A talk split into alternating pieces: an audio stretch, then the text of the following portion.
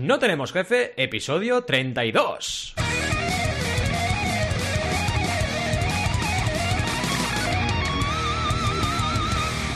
Bienvenidas y bienvenidos a NTJ o No Tenemos Jefe, el podcast donde hablamos de emprender con valores o de no vender humo, lo que nos dé la gana. Podemos ir de lo más técnico a lo más banal, si es que hablar de no vender humo es banal. ¿Y quiénes hacemos este podcast? Ya lo sabéis, Alberto González, Adrià Tarrida, Roberto Aresena y un servidor, Valentí Aconcha, todos emprendedores que no vendemos humo. Lo prometemos, ¿de acuerdo? Seguro, seguro, seguro que no vendemos humo. Os lo juramos. Palabrita. En fin, empecemos con el tema de hoy. Ya lo sabéis, es esto de vender humo. El vendehumismo ilustrado. Básicamente, esto de vender humo muchas veces lo tenemos asociado a jugar con expectativas de la gente, engañar, eh, o llamarlo de muchas otras formas, pero en cualquier caso es algo que a la gente no le gusta, ¿vale? Está asociado a algo negativo. Se puede vender humo, atención, de muchas formas y a veces incluso de forma inconsciente. Es decir, tú te crees que estás haciendo algo bien, pero en realidad estás, digamos, poniendo las expectativas de la gente muy por encima de la realidad. Y esto puede interpretarse como una venta de humo, aunque tú no lo hayas querido hacer. Al final, cuidado porque veremos un poco de todo hoy. Veremos lo que es vender humo, pues de forma flagrante, y lo que es vender humo de forma inconsciente, o mira, voy a decirlo bien, inconsciente, a que queda bien, pero al final ver un poquito eh, qué, efectos genera y cómo nos puede afectar también a la hora de emprender. Eh, vamos a empezar, como siempre, eh, como siempre, con una anecdotilla personal, ¿vale? Y como siempre que tenemos anecdotilla, os prometemos que para la temporada que viene cambiaremos las, las sintonías, ¿eh? Alguna al menos, pero esta, esta se queda. Esta, esta se tiene que quedar, ¿vale? La primera la primera qué? Perdón. Eh, la primera anécdota que os voy a contar se remonta a cuando empecé a labrar mi carrera en el mundo del crowdfunding. Mientras investigaba plataformas y compatibilizaba mi investigación con mi trabajo a tiempo completo, me empecé a meter en una organización de emprendedores, eso creía yo, ¿vale? Que, bueno, tenían una misión así como, vaya, digamos que muy, muy humilde, ¿no? Era posicionar Barcelona como la ciudad más emprendedora del mundo, ¿vale? Cuidado. O sea, con el permiso de Silicon Valley, cuidado, paren las rotativas, que aquí llega Barcelona. Pues bien, en ese entorno, ¿vale? Con esa organización tan magnífica, eh, ¿qué me encontré, no? Porque claro, a ver, uno quiere emprender, se encuentra con esto delante de la cara y dice, oye, pues me voy a meter aquí, a ver qué hay, ¿no? Porque si aquí quieren posicionar a Barcelona en el top one, será que hay emprendedores de nivel aquí, ¿no? Pues venga, entré. ¿Y qué me encontré? Pues mira, básicamente a un montón de emprendedores senior, ¿vale? Que son los emprendedores que llevan ya un recorrido, que tomaban prestado, por decirlo de algún modo, el talento de jóvenes con ganas de emprender. A veces jóvenes, a veces no tan jóvenes. O incluso gente que acababa de empezar a emprender. Y el procedimiento era sencillo y os lo voy a explicar. En primer lugar, se planteaban unas acciones. Por ejemplo, imaginemos, crear la web de la asociación, hacer un vídeo, organizar un evento, porque sí, crearon muchos eventos. ¿eh? Y luego, en segundo lugar, eh, los seniors se encargaban de distribuir el trabajo. Tú haces la web, tú te encargas de esto, tú del otro, y ellos no hacían prácticamente nada, ¿vale? Eh, ¿Qué pasaba después? Bueno, los emprendedores jóvenes y emprendedoras jóvenes también, con ganas de hacerse un hueco en el mundillo emprendedor y claro, súper motivados por lo que les decían los otros que van a cambiar el mundo, pues se ponían a trabajar. Y eh, en tercer y último lugar, después de ese trabajo tan bestia de los emprendedores jóvenes, ¿quién salía en la foto? Los emprendedores senior, ¿vale? Entonces los seniors se marcaban la medallita y bueno, se hacían ahí sus negocios, porque otra cosa que me parecía muy curioso de esto era, no puedes hacer negocios en esta asociación, no puedes. Pero luego ellos sí que hacían negocio con sus empresas, ¿no? Entonces decías, ¿qué está pasando aquí? En definitiva, era una venta de humo. Una venta de humo interna, no externa, aunque también un poco externa, porque la gente de fuera, pues la verdad, tampoco encontraba que la misión se estuviera cumpliendo, la misión de esa asociación, pero sobre todo era una venta de humo interna, porque la gente que estaba ahí dentro, pues al final se iban yendo porque se sentían que les habían tomado el pelo. Eh, y al final, esto es algo que debemos, yo creo, intentar evitar entre todos, ¿de acuerdo? Este tipo de, de actitudes. Y ahora sí, ahora sí llega el momento de que eh, os dé la chapa bastante más rato porque me toca a mí liderar la sección de hoy. Así que nada, vamos a por ello. Pero antes de daros la chapa, pues voy a ver si hay alguien ahí escuchándome, porque imaginaos que me he quedado solo y estoy aquí dando la chapa, aquí delante, sería muy triste, delante del micro, con el tiempo que hace fuera. Que por cierto, oye, ha llovido justo cuando quería salir a correr, de 6 a 7. Luego ha parado, ¿eh? Pero el mundo ha dicho, no, Valentín hoy no sale. Entonces, de 6 a 7 lloviendo. Queda una rabia cuando ya estás ahí todo vestido con las bambas, zapatillas, pero las zapatillas y todo eso que. Oye, oigo un ruidillo, vas ahí a la ventana y. ¡Está cayendo todo el mundo! ¡Ahí! ¡Ah! En fin. ¿Cómo estamos? ¿Quién hay por ahí, Alberto? ¿Estás vivo? ¿Estás vivo? Hola, sí, sí, estoy vivo. Eh, con calor, aquí en Zaragoza hace más calor que, que, que, bueno, no voy a decir tacos, pero hace mucho calor. Sí, sí, sí. Y aquí en Barna también, ¿eh? Ahora hace calor. A las 6 de la mañana no, llovía, pero ahora hace calor. En fin. ¿Y cómo está, yo qué sé, Roberto? ¿Roberto, estás bien? ¿Roberto? Aloha, sí. Aloha. Aquí uy, estamos. uy, cuidado, que estás en las Bahamas. Que estás en las Bahamas. Uh, Ah. Un calor. ¿Estáis los dos en las Bahamas? Hola. Uy, uy, uy, uy, La parejita está en las Aquí Bahamas. sipeo, ¿eh? Cuidado, ¿eh? Cuidado. Sí, sí. No sé. Madre Adrián. Adrián, Adrián. ¿estás por ahí? Yo sí, estoy por aquí. ¿Sabes qué, chicos? ¿Qué? Estaba pensando cómo se dice vender humo en inglés. Ah, ¿Sabes? Porque no me salía la seller. expresión. Me salía la expresión smoke and mirrors, ¿vale? Foxeller. Seller. Hombre, claro, si traduces literalmente sí, pero no te va a entender ni el tato lo que quieres decir. Pero me salía smoke and mirrors, ¿vale?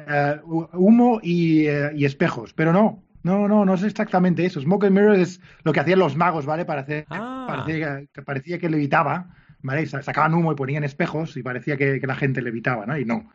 Pero no, no, no, es, es- no, no es exactamente eso. Y creo que lo más parecido es uh, to sell snake oil, vender um, aceite de, de serpiente, ¿no? Que es lo que hacían cuando iban por ahí, por el lejano oeste, vendiendo crecepelo por ahí, ¿no? Ah, yo creo que es eso, ¿no? Vender crecepelo, ¿no? Sí, Esa sería la encajar. Qué bueno. De, de todas maneras, piensa que eso sería en inglés británico, porque en inglés americano tendrías que añadirle un fucking en, al- en- en la palabra, seguro, ¿no? Para seguro. que quede más, más americano. To sell fucking snake oil. Vale. Eso es. Oye, ¿sabéis que hay un libro que se llama The Fox Seller? De verdad, os lo juro. Sí. Sí, sí, hay un libro. ¿De quién es? A ver, de esto es Amazon. Don Dan Danglow. Danglow. Eh, Don Danglo de toda la vida, sí. Sí, sí, de toda la vida. Yo... películas, De hecho, sí, sí, está aquí, está este este es Sabadell. Yo voy a tomar café con él. Eh, voy ahí, está ahí, está Don ahí sentado haciendo libros. Sí, sí, pero os dejaremos el enlace, ¿eh? De Fox Seller. Cuidado, ¿eh? Que igual, igual es un bestseller. vale, ya. Tutum. Pach. Hemos hecho el efecto nosotros. Pero qué bueno lo del Fox Seller. Me ha gustado. Y, y al final, la, la frase, ¿cuál era? Diría, porque esta la tenemos que poner. De no sé qué de Snakes. ¿Qué era de To sell snake oil. Vender Ah, aceite de aceite de, de- de serpiente. Para que te crezca el pelo. Qué bueno. Qué bueno. En fin, esto lo dejaremos en las notas. Bueno, vamos a por ello. Y esto vamos a seguirlo en el debate muy bien, lo del Fox Seller y el Snake Oil. Pero empezamos con la herramienta que ya en No Tenemos Jefe es famosa en nuestro círculo, que ahora os la compartimos, vendehumos.com, ¿vale? Que es genial, desarrollada por Bosco Soler y Ángel Rodríguez, que nos deja claro cuánto humo vende una página web. Muy interesante. En este mundo digital en el que vivimos, a veces nos vemos sumidos en el vendehumismo exagerado, ¿no? Entonces una web, pues parece que entras ahí, vamos, te van a arreglar la vida, te van a arreglar la escoliosis de la espalda, te van a poner cremita en la cara, te van a afeitar y encima te van a dar la consultoría, ¿no? Dices, pues no, quizás no. Eh, páginas que prometen las mejores condiciones, los mejores servicios y luego, claro, lo metes ahí, lo bueno de esta página es que pones la URL que tú quieras y te dice el porcentaje de humo que tiene. Es muy interesante. Al final, ¿qué está buscando? Pues las palabras clave de eh, esas técnicas de marketing que diríamos podríamos decir engañosas o a veces pues un poco como sobredimensionadas, ¿no? Al final eh, me, me acuerdo muy bien y esto es algo que ya criticábamos eh, Alberto y yo en la época de Project y con Héctor también, cuando una plataforma se presentaba como la primera que, ¿no? Que nos parecía muy curioso porque parecía que si ponías la primera de algo eras mejor que el resto, ¿no? En plan, la primera plataforma y dices, ¿y qué? O sea, si no es importante la primera que hace algo, lo importante es que lo hace bien. Porque, por ejemplo, si vamos en este sector del crowdfunding, la primera plataforma, eh, digamos, de relevancia del mundo es Artist-Share, que es una plataforma que sigue viva, pero vaya, es una mosca, pero una mosca al lado de un brontosaurio que sería Kickstarter, ¿no? Entonces dices, no tiene sentido posicionarte ahí, pero sí, sí, un montón de notas de prensa. La primera plataforma que, la primera, dices, bueno, no sé, ¿eh? La primera plataforma que tiene el CEO que se come donetes. Bueno, ¿y a mí qué? O sea, es que lo que es importante es cómo haces las cosas y, realmente qué valor aportas a la gente, ¿no? Pero esto también era un poco vendehumismo, porque a veces ocurre que, digamos que es como una retroalimentación, ¿no? Los medios eh, ponen titulares, los titulares venden ejemplares y parece que lo importante es ser la primera que haces algo y no eh, la plataforma que hace las cosas bien, ¿no? Eh, pasa un poco igual también en los círculos emprendedores, que esto también, yo esto lo critico mucho, esto ya es un, tema personal, una cruzada mía personal, eh, los emprendedores que se jactan de, de, los millones de euros que ha levantado su empresa, ¿no? Que dices, bueno, ¿y a mí qué? O sea, quiero ver tu propuesta de valor, quiero ver qué solucionas y quiero ver clientes contentos. Eso sí, pero a mí me da igual que hayas levantado 100.000 o 10 millones de euros. Lo que quiero saber es qué haces, cómo lo haces y cómo está la gente que te compra. Ya está. Pero no, parece que es más importante los millones que has levantado, ¿no? Y esto al final puede llegar a ser muy arriesgado, porque claro, se, digamos, sobredimensionan según qué modelos que luego caen de golpe y todos nos hacemos daño cuando algo cae, ¿no? En fin, eh, seguimos.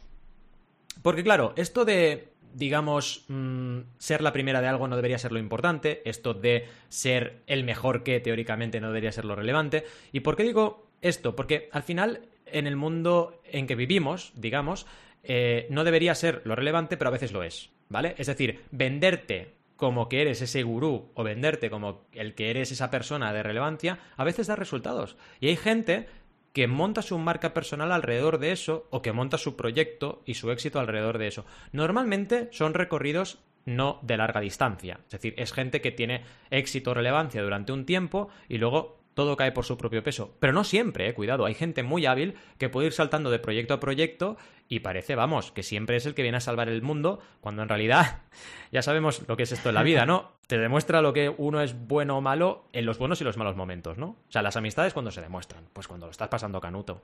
No, no solo se demuestran cuando estás de cervezas pasándotelo bien, pues esto es igual. O sea, mm. si claro, te vas del proyecto cada vez que el proyecto la va a petar, la va a petar en malo, no en negativo, que se va a caer, pues oye, parece que seas tú el número uno, ¿no? Y no, y siempre hay que tener en cuenta que en el mundo, en cualquier cosa que hagas, en la vida, hay un factor suerte, siempre las cosas van bien y van mal, porque es así, y al final lo que cuenta es estar ahí y, trabajar y trabajar bien, ¿no? Vamos un poco al origen del término, porque a mí me ha sorprendido investigar sobre esto, ¿no? La definición de la RAE. Tratar de convencer con palabras o argumentos carentes de sentido. Esto es lo que dice la RAE como eh, vender humo, ¿vale? Claro, es curioso, ¿eh? La definición porque es carente de sentido, ¿vale? Pero claro, el sentido se lo das tú, ¿no? A las palabras, pero sí, tiene bastante, es bastante amplia la definición, pero bueno, puede encajar todo lo que hemos hecho hasta ahora, ¿no? El vendedor o la vendedora de humo, también según la RAE, sería aquel o aquella que, basándose en sus dotes verbales y en algunos trucos no muy creíbles, se exhibe ante los demás queriendo demostrar lo que realmente no sabe o no posee, ¿vale? Es decir, que, por lo que vemos, parece que el vendehumismo tiene que ser muy evidente, ¿no? Es como, ah, es un vendehumo. Pero a mí lo que me preocupa es cuando no es tan evidente. Cuando te das cuenta de ese vendehumo o de esa vendehumo a posteriori, cuando ya te la has pegado. Ahí es donde tenemos un problema, ¿no? Y creo que también los emprendedores tenemos una responsabilidad con este punto, que es, primero, la primera es obvia, no, eh, digamos, sobrepasar o no eh, digamos, poner las expectativas de tus clientes muy por encima de la realidad. Esto es muy importante. Yo, por ejemplo, en todas las reuniones que hago, dejo claro lo que puedo y lo que no puedo y lo que debo y lo que no debo hacer.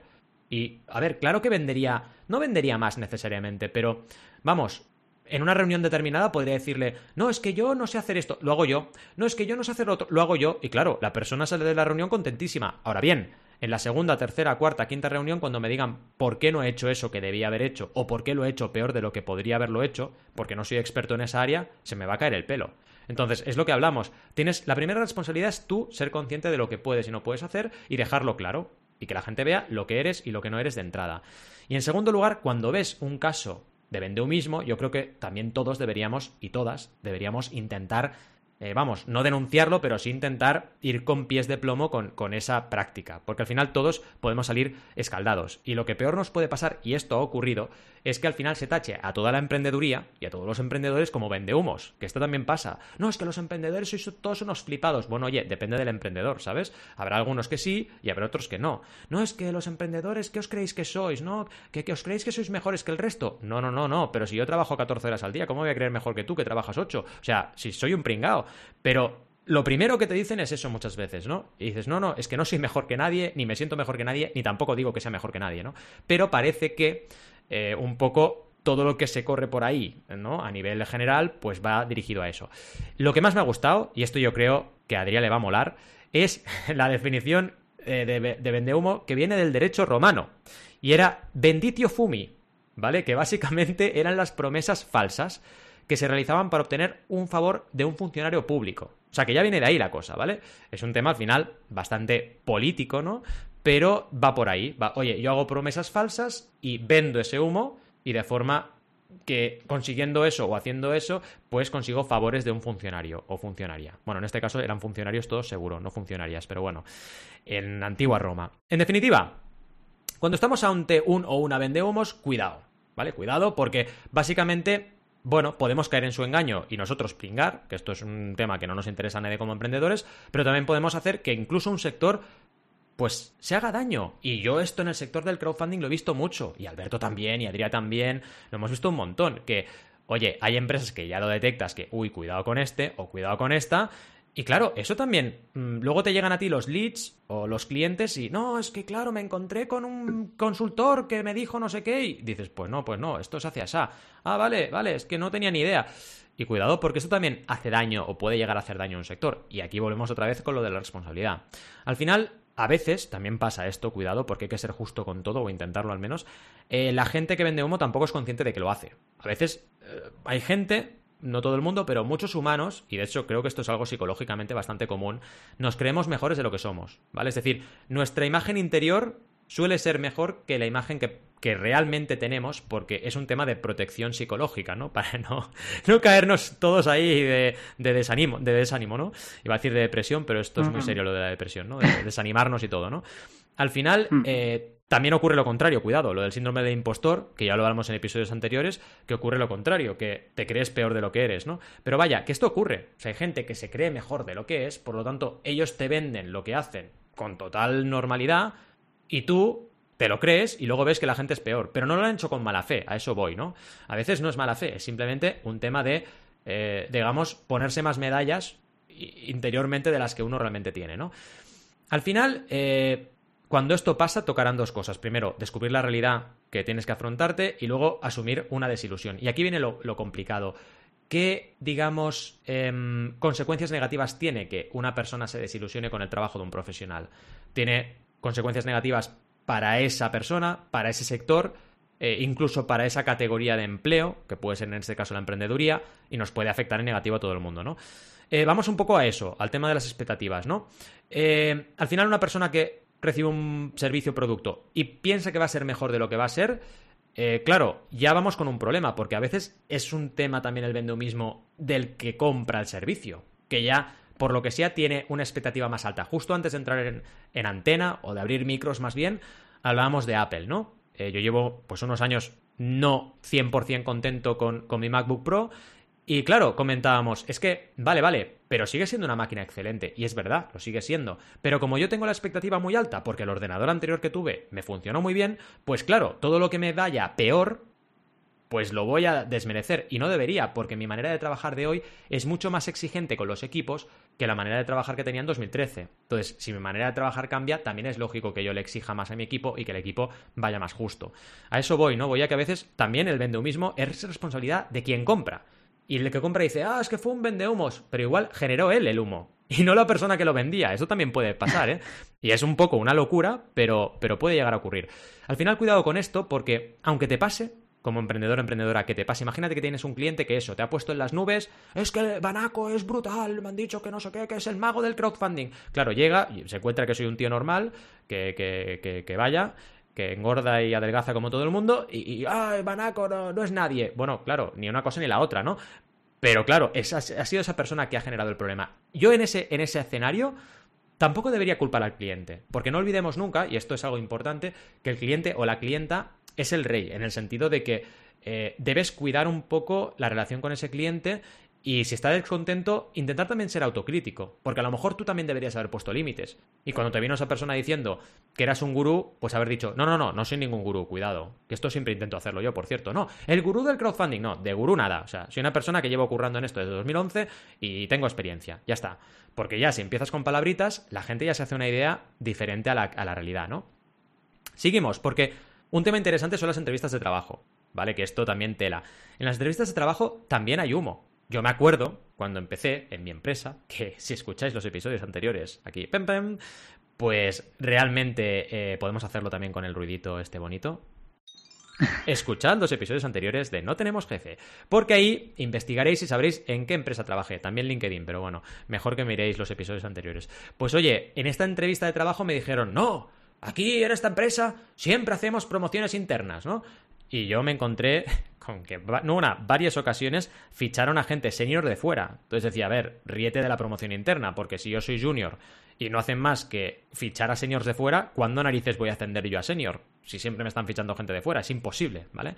Entonces, esto ocurre un montón. Hay falsas expectativas y también mismo en el mundo de las entrevistas o de los fichajes. Y hablamos igual en emprendeduría, cuando te ficha, ¿cuántas veces hemos encontrado esa situación de te fichan y bueno, es que sobre beneficios futuros, eso ya per se es un, es un humo, ya que te digan, no, no, es que entra y ya verás, tendrás aquí eh, acciones y tal. No, no, o sea, ¿qué sueldo voy a tener? Yo siempre que tengo, bueno, en casa, porque yo ya no tengo entrevistas de trabajo, pero cuando hay procesos de trabajo, que además Carmina, mi mujer, tiene una particularidad, que es que siempre que hace un proceso laboral, la, cogen a ella. O sea, ¿sabéis los superpoderes de Superman tal? Pues ella tiene un superpoder que es que siempre que hace un proceso de entrevistas, la pillan a ella. Da igual con quién compita, ¿eh? La última vez con gente nativa inglesa y la pillaron a ella. O sea, es una cosa muy, muy sobrehumana, ¿no? Y siempre le digo, cuidado, porque lo que te digan en la entrevista es lo que vas a tener durante 10 años. No, porque claro, igual... No, no, el sueldo no subirá. O sea, te dirán, ah, pues ah, te lo comes durante 10 años, ¿vale? No pienses que te van a subir el sueldo al cabo de 3 años o 2, porque no pasa nunca. O a veces pasa, pero es súper raro, ¿no? A eso voy. Pero en cambio, cuando tú vas a la entrevista, la sensación no es esa. La sensación es que, vamos, vas a entrar, al cabo de dos años te suben, al cabo de tres te un plan de carrera, al cabo de cuatro estás en, en Nueva York. No, no, no, no suele pasar eso, ¿no? Eh, y vaya, me gustaría que no fuera así, pero lo normal es, es lo que he comentado, ¿no? ¿Qué más? Reflexión final, antes de irnos a debate, ¿no? ¿Cuánto humo hay, atención, en las redes, en las redes, en las redes sociales? Y sí, he hecho espacio para poner el efecto. Eh, en las redes sociales, pues hay mucho humo, ¿vale? Lo sabemos. O sea, tú haces la foto ahí y pones la... A ver, tú haces... el otro día puse la foto del castillo Grayskull. No puse la peor foto del castillo Grayskull que había hecho de coleccionismo de los 80. Puse la mejor, ¿vale? Y le puse filtro y lo enmarqué. Eso ya es un poco no es humo, pero quiero decir, he mejorado ese filtro, he mejorado esa foto para que quede bien, ¿no? Y ya no hablo de la gente que está todo el rato, que parece que sea eso un reality show, ¿no? Que sí, yo he visto gente que se hace vídeos con drones, o sea, con drones, ¿vale? Pero vídeos de estoy en la playa, ¿sabes? No vídeos de estoy en un evento, que dices, bueno, vale, aún, pero estoy en la playa paseando el perro y con el dron haciéndome la, haciéndome la dices, no sé, ¿qué, pasa? ¿Qué te piensas? ¿Que eres eh, los vigilantes de la playa o qué? Y claro, eso quieras que no, pues genera una sensación de que todo el planeta se lo está pasando súper bien, está en una fiesta muy grande, muy grande, muy grande, y tú estás solo en tu casa aburrido. Dices, no, no puede ser, ¿no? Y eso es muy jodido, ¿vale? Perdóname la expresión y la palabra, pero es muy jodido, incluso psicológicamente para muchas personas, especialmente para la gente joven que todavía no está formada a nivel de personalidad. Puede incluso tener problemas, ¿no? Pero tengo esperanza. Cuidado que antes de que salga Adrián con el posibilismo, eh, tengo esperanza. Porque yo ahora estoy, últimamente me estoy metiendo en TikTok bastante. Y lo estoy intentando ahí, a ver si mis vídeos encuajan, ¿no?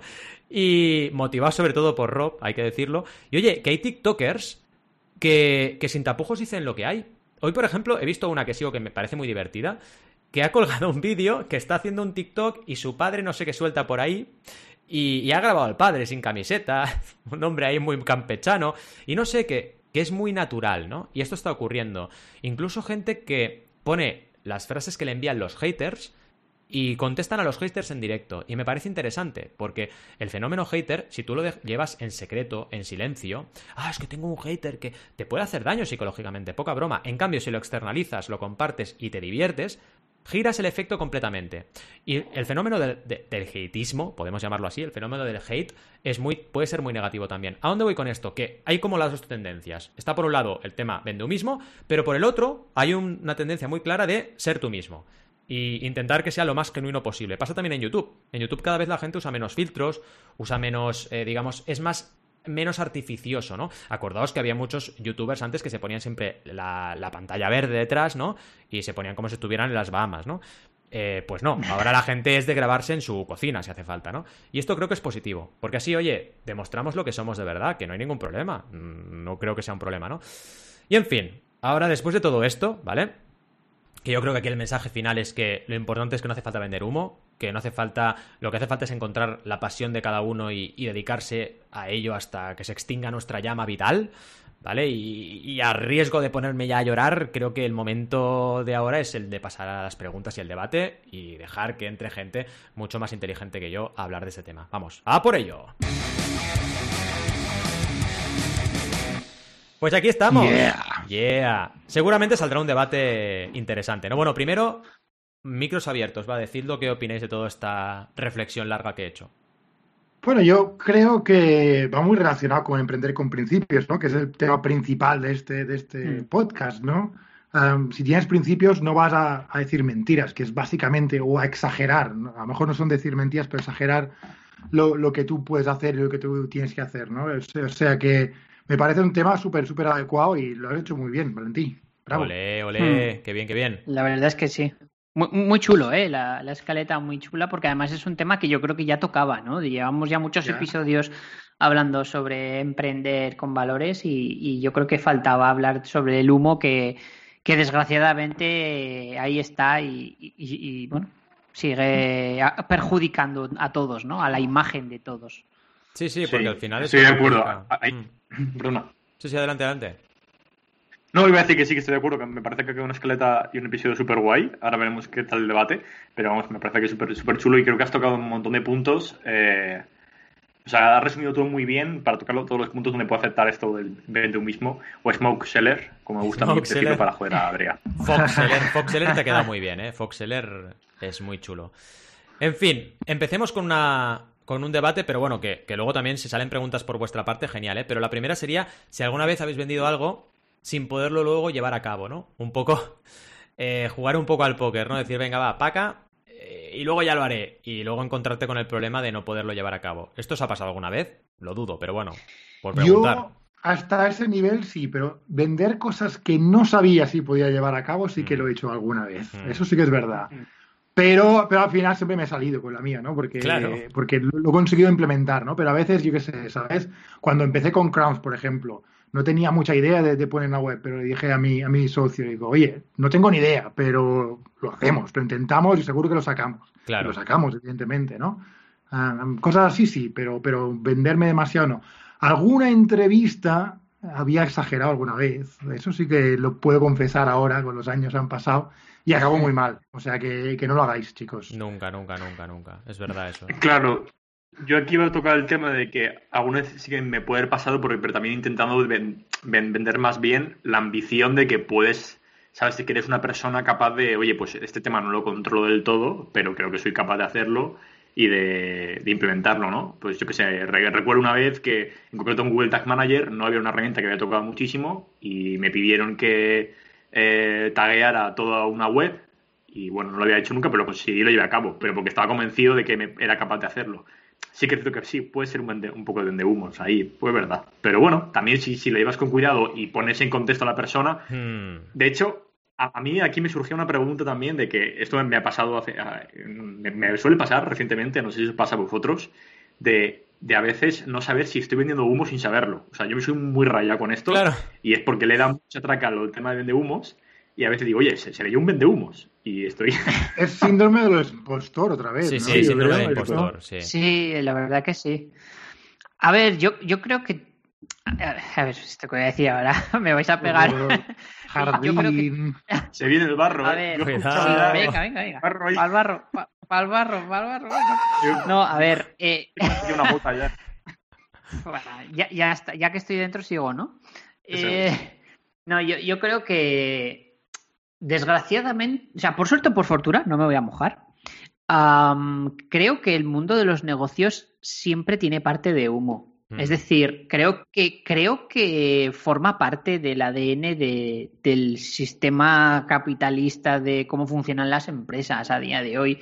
Que es verdad que todas las empresas que intentan eh, emprender, con, o sea, que ejecutar su negocio con valores y demás, intentan salirse del humo, pero yo creo que no existe ninguna empresa 100% que no haga que no genere humo, que no venda humo. O sea, creo que no existe esa pureza, ¿no? Creo que es un poco como el ¿no? Quizá más que humo, es, eh, no sé. Sí, sí. O sea, yo creo que forma parte del equilibrio. Lo que pasa es la gente que lo utiliza eh, excesivamente, ¿no? Para, para sobresalir. Claro. Yo creo que También Ahí es donde que es necesario. O sea, yo, yo no sé si es más bien que no estamos, no se define bien, y, mm, se distorsiona un poco lo que es ser vende humo o lo que es humo, pero yo creo que es necesario. Si tú no te vendes bien, es que al final nadie va. O sea, es que el, el primero que tiene que venderse bien eres tú, ¿no? Para todo. Claro, pero el, el problema es cuando te vendes eh, Exageradamente. Con claro, exageradamente. Y que, Que conste que yo lo he hecho alguna vez, pero fíjate, eh, mi reflexión sobre esto, mm, ah, mirando, echando la vista atrás, un poco como decía Adrià de sus eh, entrevistas de trabajo, ¿no? Que ya han prescrito y se puede decir.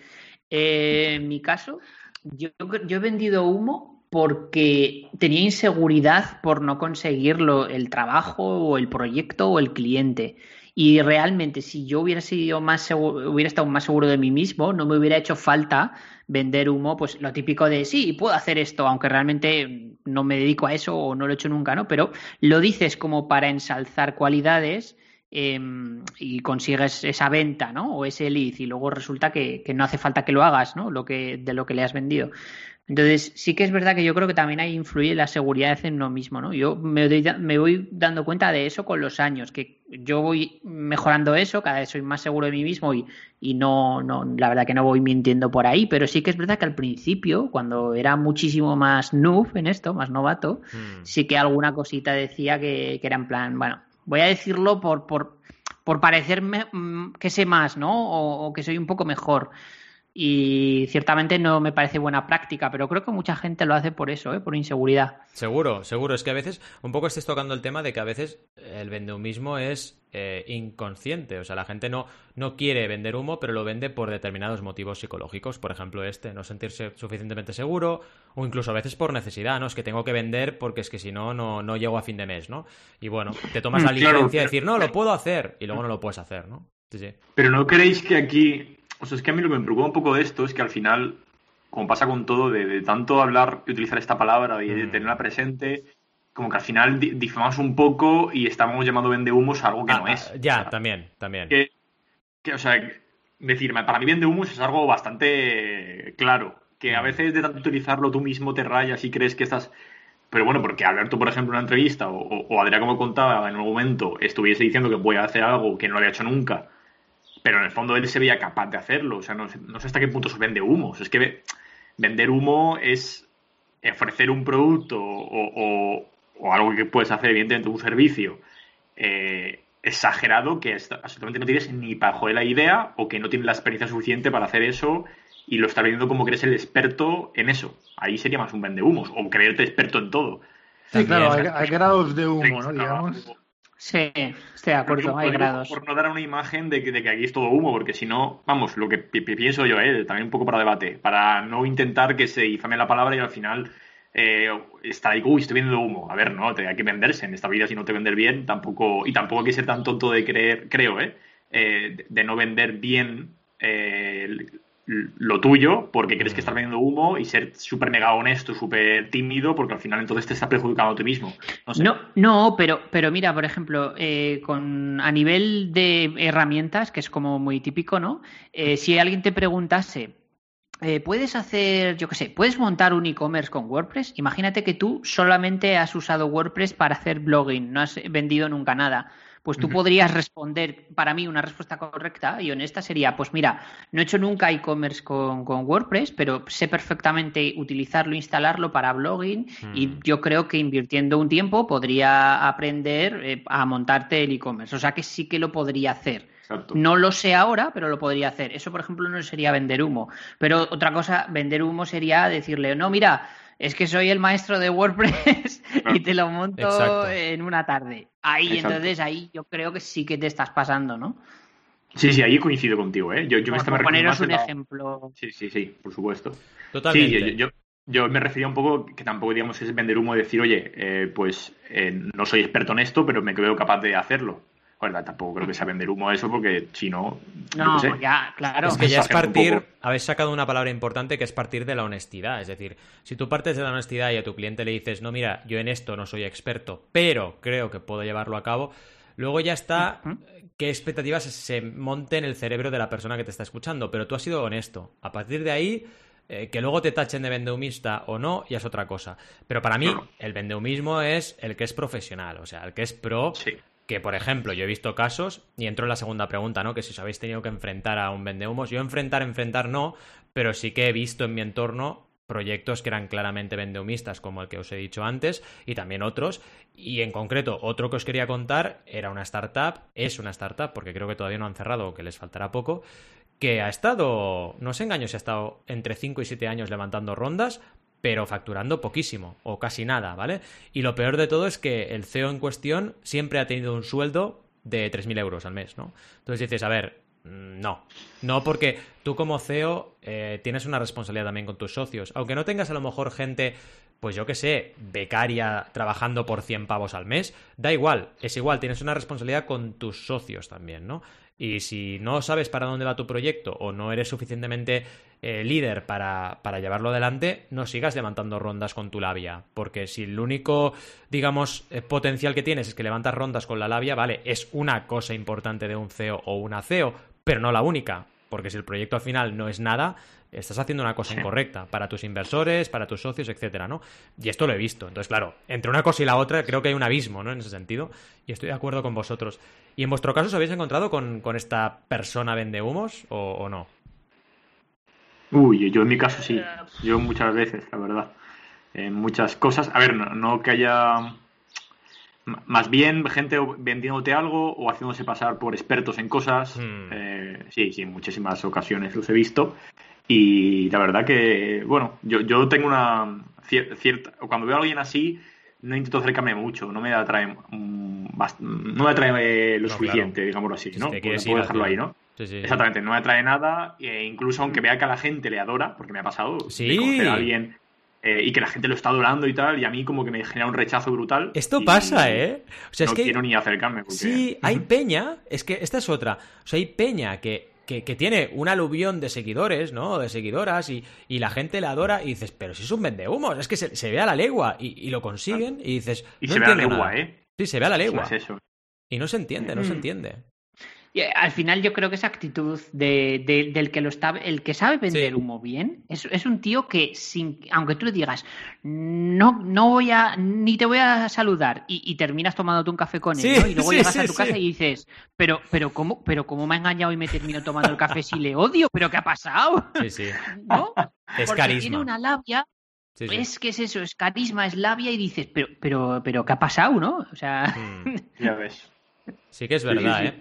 Y dicen que hay gente que tiene una capacidad, un carisma bestial, que no digo que en este caso estemos hablando de vendehumos, porque además hablaré de un actor de Hollywood que respeto un montón, pero por ejemplo esto lo dicen de Arnold Schwarzenegger, dicen que es un tío que tiene un carisma tan bestia que, vamos, ha conseguido muchos papeles simplemente por presentarse ahí y hablar, ¿no? Cuando empezó en su carrera, hablar con las personas que estaban ahí en el rodaje, porque eh, tiene mucho carisma. Y esto, claro, es una, es una capacidad. Si la usas para vender humo o no, ya es tu tema, ¿no?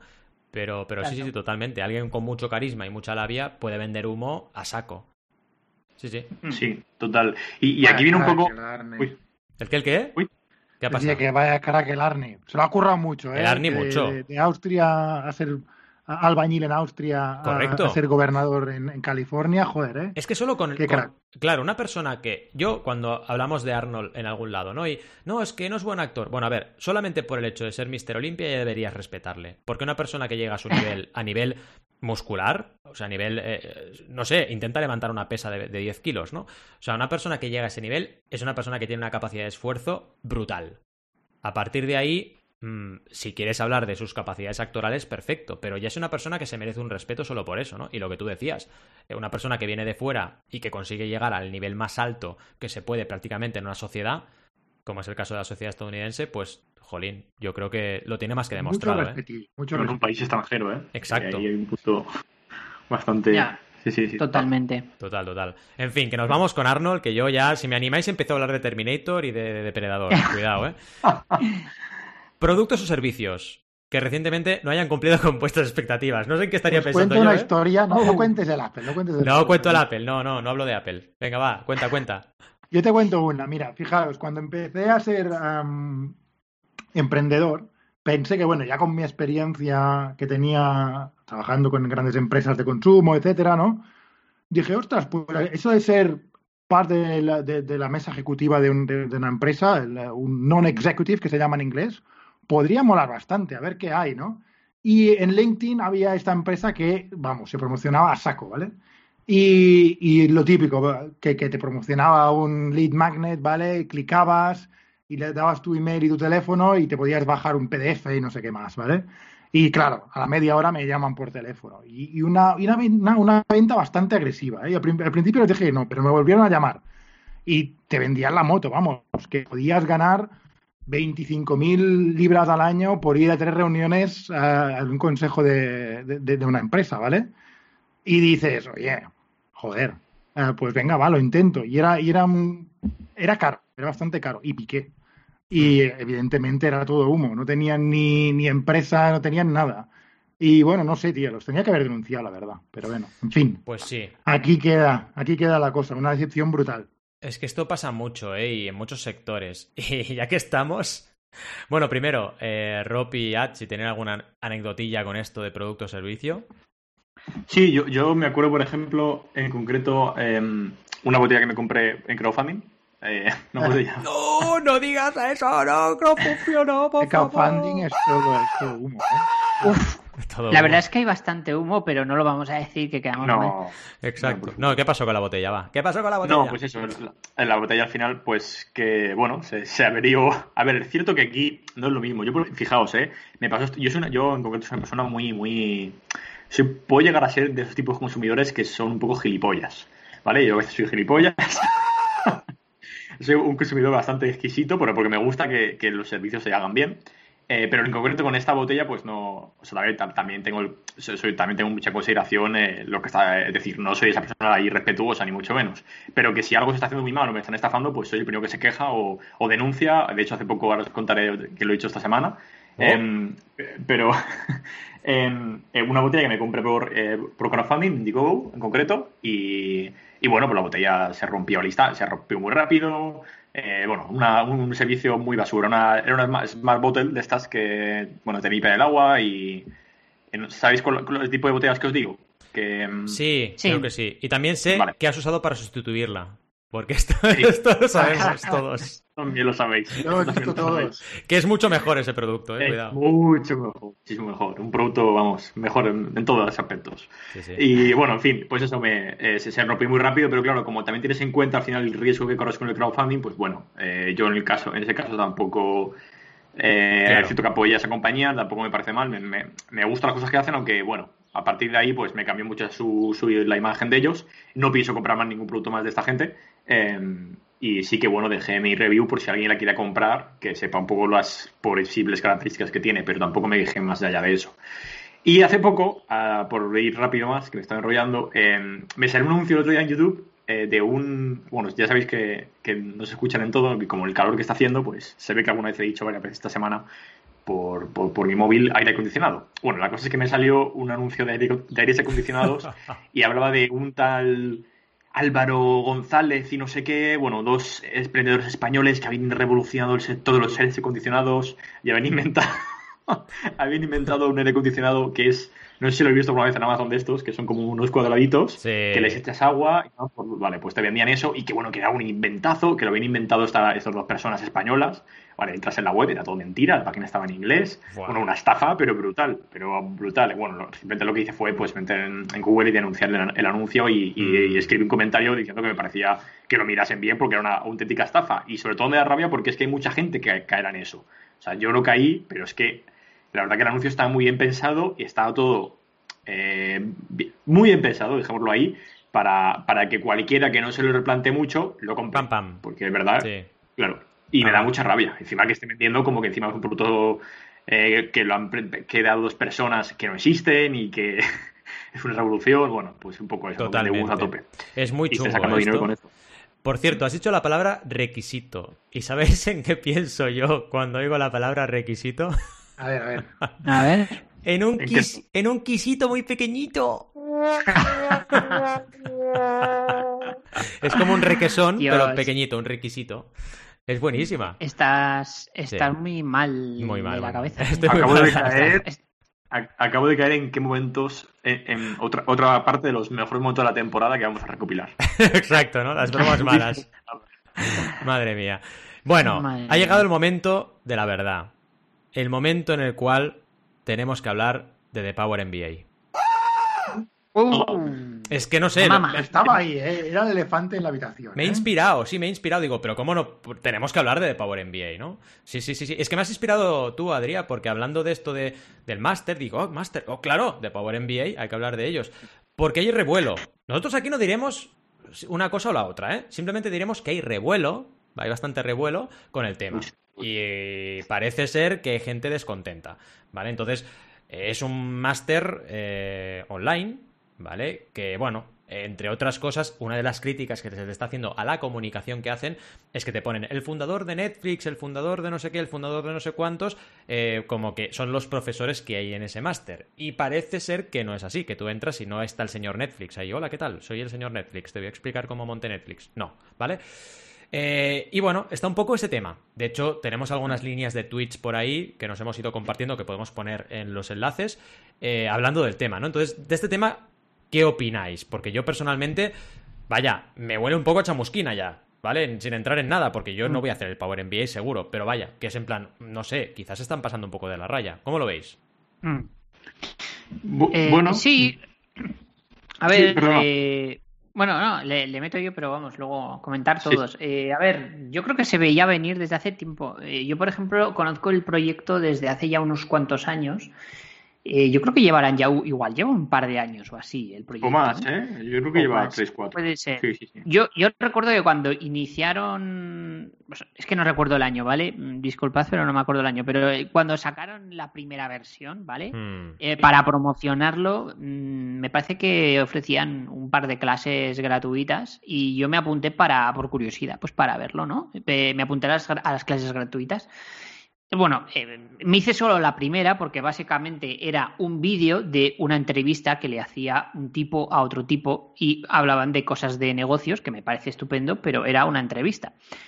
No recuerdo ahora las personas que salían, ¿eh? porque ya os digo, lo hice hace un montón de años. Y después de ver eso dije, bueno, pues esto es un vídeo, mm, esto no es un curso, esto es un vídeo. Así que directamente pues me di de baja y de hecho les envié un correo diciéndoles que me dieran de baja de las newsletters y demás y todo, porque ya sabéis cómo son estas empresas, que te, das de baja de la newsletter, pero te siguen enviando la newsletter. Exacto, te sigue llegando. Eh, y, y, y, al final sí que me di de baja y demás, y, pero vamos, esto hace ya unos cuantos años. O sea, ya, a mí ya me parecía una mierda de entrada. Mm. yo voy a decir mi opinión abiertamente, ¿vale? A mí me da igual. Em, ya, me, ya me parecía una mierda de entrada, pero es que después vas viendo gente que lo pone en Twitter de que, eh, o sea, eh, primero que el contenido no tiene sentido porque son vídeos, entrevistas, ¿no? Segundo que son entrevistas gratuitas, o sea, estos tipos, te, imagínate, te llaman a ti, Valentín, por ejemplo, te hmm. dicen, oye, hacemos una entrevista que tú sabes de crowdfunding, imagínate, tú la haces con tu tiempo libre porque realmente no te van a pagar y eso luego para ellos es una clase de crowdfunding, imagínate. Eso, entonces eso lo hacen con un montón de emprendedores. Claro, los emprendedores que hacen, pues hacer la entrevista, ¿no? A mí si a mí me preguntasen y me dijeran de hacer una entrevista pues para hablar de cosas de, de, negocios, pues me parecería estupendo hacerla y le haría encantado. Pero es que si eso, si me dices que vas a hacer eso y luego realmente lo que estás haciendo es esa entrevista transformarla en un curso, que estás cobrando por ello una pasta brutal, dices, a ver, a ver, a ver, a ver, yo no he firmado nada ni he hecho nada, ¿qué está mm. pasando aquí, no? Imaginaos ahora este podcast que estamos grabando nosotros, cojo el audio y me lo meto en un membership site y lo vendo, ¿no? O sea, vamos a ver qué está pasando, ¿no? Me diríais a dónde vas, Alberto. Eh, pues es un poco el resumen eh, de lo que está pasando, ¿no? Que están haciendo un curso eh, a base de entrevistas con empresarios y con emprendedores y sinceramente mm, sin decir realmente lo que está ocurriendo, ¿no? Totalmente. Sí, sí, de hecho yo creo que ahí está el punto más grave, ¿no? De, que yo, yo sí que siento que pensaba que esta gente, pues a, algunos les pagarían, pero vamos, es muy fuerte cuando resulta que no y todo lo que ha salido, ¿no? Que, como ha dicho Val, Val, dejaremos en la nota del programa. Yo en concreto, eh, de hecho tengo, lo acabo de mirar, yo me acuerdo que hablé con ellos el 2 de octubre de 2018. Uy, uy, uy. Y hablé con, una chica que, que, me, me, contactó. Y bueno, la cosa es que yo acabé muy mal. Yo, yo por WhatsApp les insulté un poco, se me fue un poco la...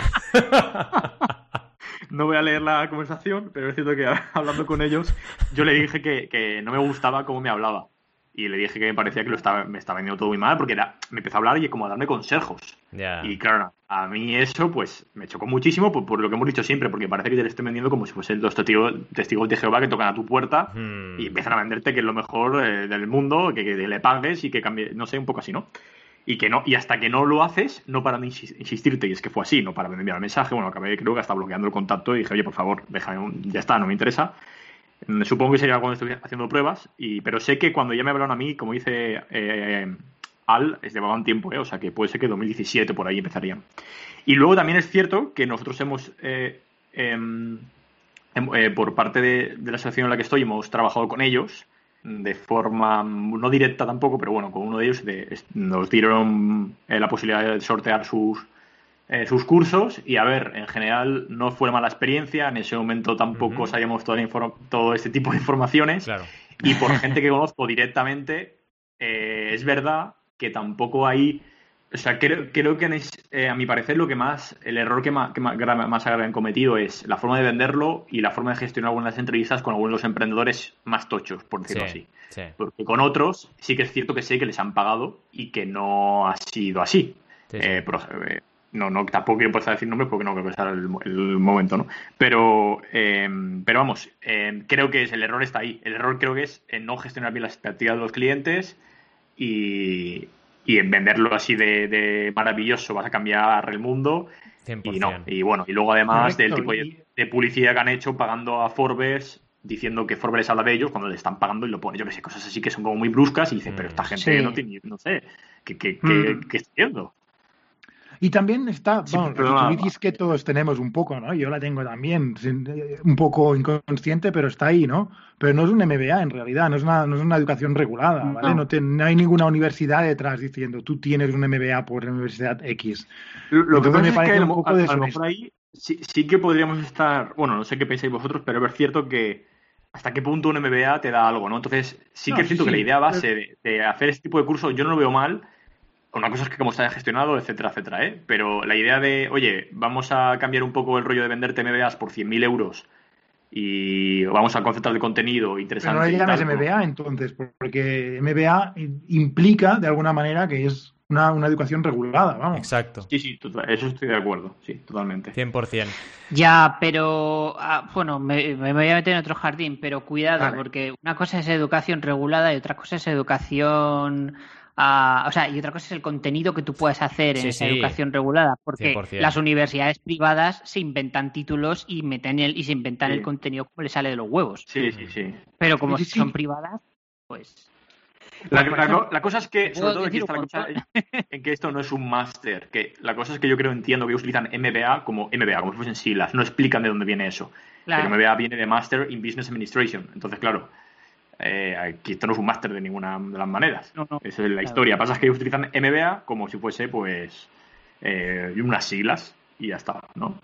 un poco el, Os vamos a dejar eh, un enlace de todos los tweets de The Power MBA, porque hay muchos muy divertidos, ¿no? Uno es, por ejemplo, uno que pone, ¿qué has visto más veces esta cuarentena? Eh, aplicación premium de YouTube o anuncio de Power MBA. Decide. y, es verdad, ¿eh? Prácticamente están al nivel, ¿eh? La aplicación premium de YouTube es todo el rato y el anuncio de Power MBA es brutal, ¿no? y luego hay otro muy bueno que es un scroll de una página grabada que se va viendo cómo van saliendo uno detrás de otro de anuncios, ¿no?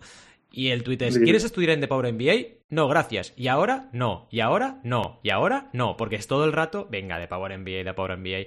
Y eso es un poco también es que fijaos, cuando tu imagen de marca llega a un punto que te critican ya la publicidad que haces, cuidado, ¿no? Sí. Porque también Otto Reus, que también es, un crack y reparte bastante en Twitter, eh, pone en un tweet: Si expropiamos el dinero que se está gastando de Power MBA en publicidad, podemos comprar 700 millones de mascarillas, ¿no?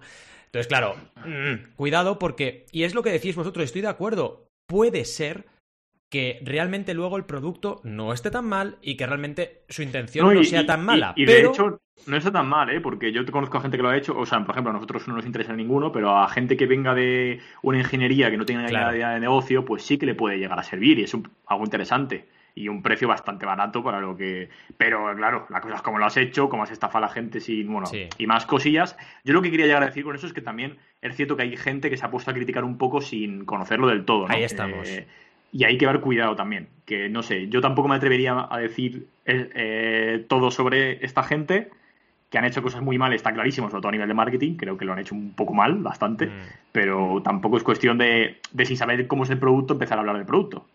Ahí estaría un poco la... Sí, luego también eh, noto que, por ejemplo, yo creo que a esto se les está dando más cera porque se, han, se han flipado con la publicidad y con las malas prácticas de, del, de, Claro. pues esto, de- del, del contenido y, a- y eso les ha expuesto tanto a tanta gente que es Mm. entonces que entonces evidentemente la avalancha ha venido así, ¿no?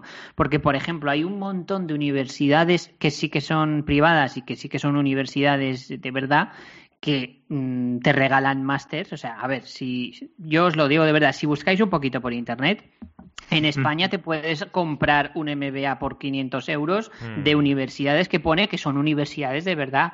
Lo que pasa que es a saber en qué condiciones, ¿no? No son títulos muy, eh, muy elegantes, pero no, le- no reciben caña porque, bueno, eh, tú te lo pones en el currículum y para pasar la entrevista te vale, pero no vas alardeando de ese título, ¿no?